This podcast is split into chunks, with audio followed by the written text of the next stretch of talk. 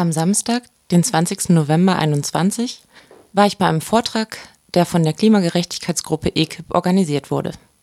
Das Thema war kolonialer Klimawandel und Wassernot in Rojava und vorgetragen hat Ami.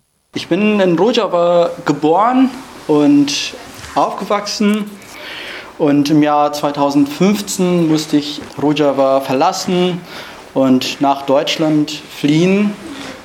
Und zwar halt einerseits aufgrund des Kriegs dort und andererseits auch aufgrund der ähm, ähm, Klimawandel, die halt schon sehr schwierige Nachfolgen an dem Leben dort hatte. Das war nicht immer so. Vor der Kolonialzeit war das Gebiet des heutigen Rojavas kulturell sehr vielfältig und reich an natürlichen Ressourcen. Die Menschen haben Landwirtschaft betrieben und das Land war fruchtbar. Geschichtlich ist halt so Mesopotamien, das da, da wo auch Rojava quasi liegt, ist halt ein, ein reicher Ort an, an unterschiedlichen Kulturen und Ethnien und Sprachen und quasi der Mensch von, von Tausenden von Jahren hat angefangen in, in diesem Ort Ackerbau und quasi Landwirtschaft äh, zu betreiben und quasi, also die Geschichte der, des Ortes zeigt auch, dass, dass es nie eine äh, große Austrocknenzeit gab, so in den letzten tausenden Jahren. Landwirtschaft war auch deshalb möglich, weil Rojava besonders reich an Wasserressourcen war. So, Rojava ähm, liegt halt zwischen äh, zwei gigantische Flüsse, Euphrat unten, dieser riesige Fluss, und ähm, Tigris oben. Und das, was dazwischen ist Al-Khawur, so ungefähr zwölf Flüsse, die sich vereinigen in einem Fluss in der Mitte. Die Kolonialmächte haben Interesse an diesen Wasserressourcen. Sie eignen sich aber nicht nur Ressourcen an, sondern etablieren auch neue homogene Mehrheitskulturen.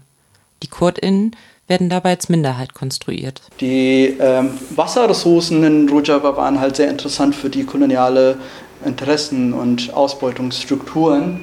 Und ähm, genau, dann kam die äh, französische Kolonie in, quasi in den Teil von Syrien und die britische Kolonie ist auch in dem Teil von, vom Irak das, was die Koloniezeit mitgebracht hat, ist äh, sehr gefährlichen Sachen. Einerseits die Grenzenpolitik, also so die Grenzen zwischen Syrien, Irak, Türkei sind halt konstruiert und äh, ganz neu mit der Koloniezeit quasi durchgesetzt wurden und unabhängig davon, äh, wer überhaupt lebt, also da äh, lebt und es gab halt auch Geschichten, wo Familien getrennt wurden, einfach zwischen diesen Nationalgrenzen. Und diese nationale Ideologie ist halt auch entstanden nach der Koloniezeit, so dass quasi eine Kultur, quasi die Mehrheitkultur sollte als Hochkultur gehalten werden und in dem Fall in Syrien war die arabische Kultur, im Irak auch in der arabische Kultur und in der Türkei war quasi die türkische Kultur. Das Bild hier auch unten zeigt, ähm, dass es auch sehr viel Propaganda in der Geschichte über die kurdische Kultur gab. Also über die kurdische Kultur. Und es wurde halt immer gesagt, dass es nicht so viele Menschen sind. Der Rassismus gegenüber Kurdinnen geht also auf die Kolonialzeit zurück. Aber auch die Ursachen der heutigen Wassernot. Auch was die ähm, französische Kolonie mitgebracht hat, war quasi eine sehr gefährliche Pflanze, ist halt die Baumwolle. Baumwolle ist halt interessant nicht für die Menschen, die da leben, sondern interessant für die globale Wirtschaftssysteme oder auch für die Textilienlobby ähm, und Firmen.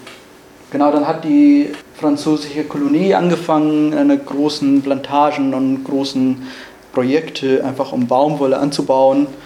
Und das hat ähm, sehr dramatische Folgen weil Baumwolle sehr viel Wasserressourcen verbraucht und weil das quasi nicht für die Menschen, die da wohnen, ähm, interessant. Also das ist halt, da mussten die Menschen diese, diese Pflanze anbauen, auch per Gesetz. Die kolonialen Strukturen wurden im syrischen Nationalstaat fortgeführt. Das syrische System hat auch die ganzen koloniale Ausbeutungsstrukturen auch übernommen und auch hat die Baumwolle Geschäfte auch weiter weiter betrieben und hat so ungefähr, acht, also in, dem, in den Gesetzen, es gibt halt 88 Gesetze, die Baumwolle regeln und die sind, das war halt eine Pflicht an, an vielen BauerInnen, dass sie Baumwolle unbedingt anbauen müssen und zuerst an, an dem Staat verkaufen und dann könnte der Staat an großen Textilienfirmen Baumwolle weiter verkaufen. Syrien war im Jahr zwei, also zwischen 2009 und 2011 die zweitgrößte Baumwolle-Export der Welt. Äh, in diesen Jahren wurde Wasser benutzt im Sinne von Bodensee. Also könnt ihr euch vorstellen, dass das ganze Bodensee wurde in, innerhalb von drei Jahren komplett ausgetrocknet und nur für Baumwolle benutzt. Der Anbau von Baumwolle zerstört die Wasserressourcen und damit die Lebensgrundlagen der Menschen. Einer der drei großen Flüsse ist mittlerweile ausgetrocknet. Hier im Al-Khabur, das hat quasi mit 1,4 Milliarden Kubikmeter im Jahr, das ist quasi 1990 und im Jahr 2000 ist Al-Khabur total ausgetro ausgetrocknet. Und äh, im Jahr 2000 war ich mit meiner Familie in einem, äh, also in unserem Dorf und wir haben Landwirtschaft irgendwie äh, gearbeitet und zwar im Jahr 2000 ist halt einfach nicht mehr möglich, weiter dort zu sein und weiter zu, zu leben, weil quasi die wichtigste Lebensbedingung ist halt einfach fehlt da. Und dann müssten wir quasi fliehen von, von dem Ort. Und zwar halt meine erste Fluchterfahrung von, von einem Ort, der ähm, auf einmal nicht mehr Lebensbedingungen in, haben oder hat. Um Wasser für den Anbau von Baumwolle zu haben, werden große Staudämme gebaut und dabei Menschen vertrieben. Besonders betroffen sind wieder KurdInnen. Das, was auch die, ähm, das syrische Regime auch gebaut hat, war auch Staudämme und auch einfach um effizient das Wasser zu äh, behalten, damit es für, für den äh, Sommersaison, also für den Baumwolle-Saison zu benutzen. Und da, wo diese ähm, also künstliche Seen entstanden sind, da haben auch Leute gelebt und es waren halt auch Dörfer. Und das finde ich auch interessant, so wie das System und auch traurig, wie das System auch das Hand gehabt hat. Quasi alle Menschen, die, die damals hier gelebt haben, müssten einfach umziehen, so ungefähr 700 Kilometer zu den kurdischen Gebieten. Und zwar von, von dem Baath-Partei-Konferenz ähm, begründet, sodass damit die kurdischen Menschen nicht eine große Mehrheit bekommen müssen halt die Leute, die hier gelebt haben, einfach dort umziehen. Nicht nur der syrische Staat beutet die Wasserressourcen Rojavas aus. Auch die türkische Regierung hat Interesse an Rojavas Wasser und nutzt Wasser sogar als Kriegsmittel. Es war halt immer sehr interessant für die Türkei und wollte immer die, also diese Streifen, der nördliche Teil von Syrien immer besitzen, weil da sind halt die meisten, also bis jetzt meisten Wasserressourcen für das äh, ganze Land unten.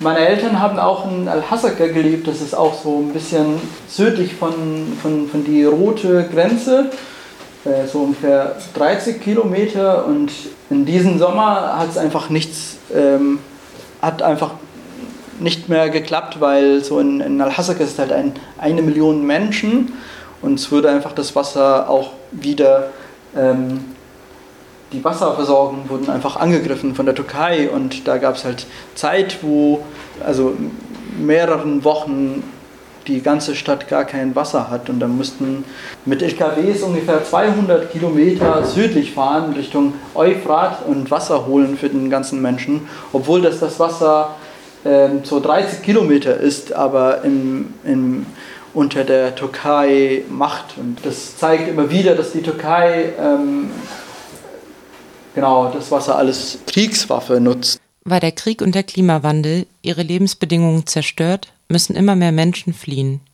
Die einzige Hoffnung ist die kurdische Revolution selbst. In Rojava werden Mensch-Natur-Beziehungen neu gedacht und Alternativen gelebt. Seit 2011, da ist halt die kurdische Revolution entstanden. Und die kurdische Revolution ist halt auch nicht auf auf einmal entstanden, sondern es ist halt ein so Jahrzehnten Kampf und Aktivismus und, und dann ist das quasi auch Rojava entstanden, diese selbstverwaltete Gebiete, da wo auch die Menschen einfach für sich entschieden haben, okay, ähm, jetzt können wir einfach diesen Ort für uns anders gestalten und da ist auch ein ganz anderer Umgang so wie also Mensch zur Natur entstanden und auch ein ganz anderes Verständnis von auch Landwirtschaft und dann wurde halt auch sehr viel darauf geachtet zum Beispiel, dass nicht mehr Baumwolle angebaut wird, sondern zum Beispiel äh, Bäume, die halt sehr wenig Wasser brauchen, damit es sich quasi anpasst.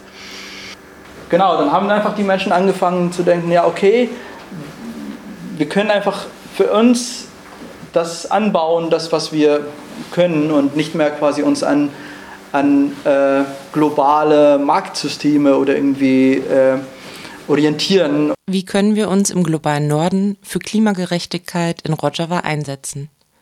Ami hat den Vortrag mit der kolonialen Geschichte begonnen, die bis heute fortwirkt. Amis Appell? Wir müssen endlich dekolonisieren.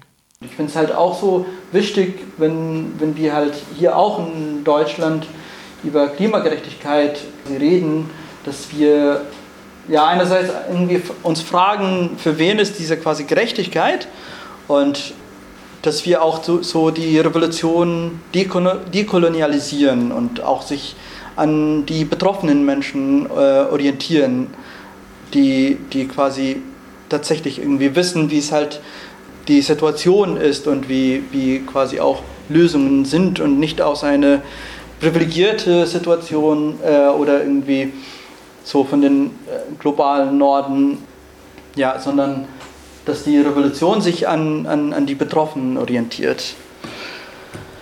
Ja, und das war quasi mein ähm, Vortrag.